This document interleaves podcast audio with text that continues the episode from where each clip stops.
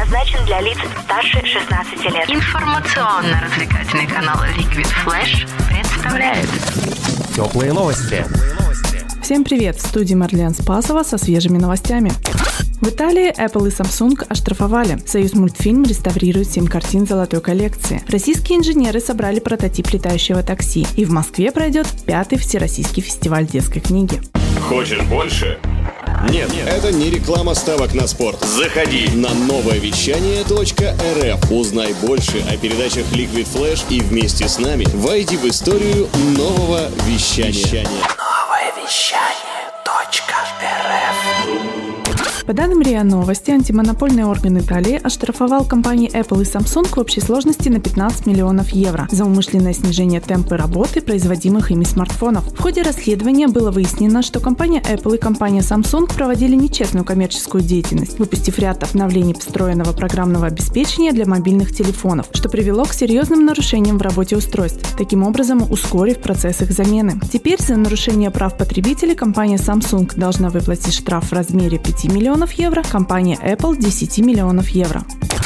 По данным РИА Новости, семь картин из золотой коллекции «Союз мультфильма» сейчас находятся в реставрации. Две из них будут уже готовы в декабре. По словам председателя правления киностудии «Союз мультфильм» Юлианы Слащевой, в списке картин находится «Снежная королева», «12 месяцев», «Конек-горбунок», «Сказка о царе Салтане» и «Щелкунчик». «Союз мультфильм» планирует показывать отреставрированные картины из золотой коллекции на большом экране, а вопрос переозвучки будет решаться вместе со зрителем. Напомним, что крупнейшая в России студия мультипликационных фильмов «Союз мультфильм была образована 10 июня 1936 года.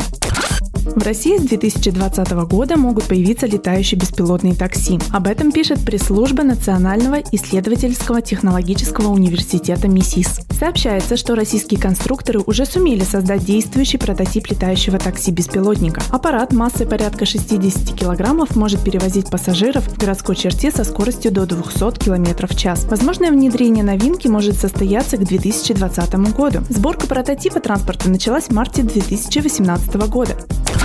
26 по 28 октября в Российской государственной детской библиотеке пятый раз пройдет Всероссийский фестиваль детской книги. Организаторы решили выбрать в 2018 году непростую, но актуальную главную тему – книга бумажная и электронная. Более 40 издательств представят свою продукцию для детей. Об этом сообщается на официальном сайте Министерства культуры РФ. Среди множества мероприятий фестиваля встречи с авторами, презентации новинок, популярные спектакли, демонстрация мультфильмов и даже детская читательская конференция. 28 октября состоится чествование лучших детских писателей и иллюстраторов. Это были теплые новости. Меня зовут Марлен Спасова. Всем пока.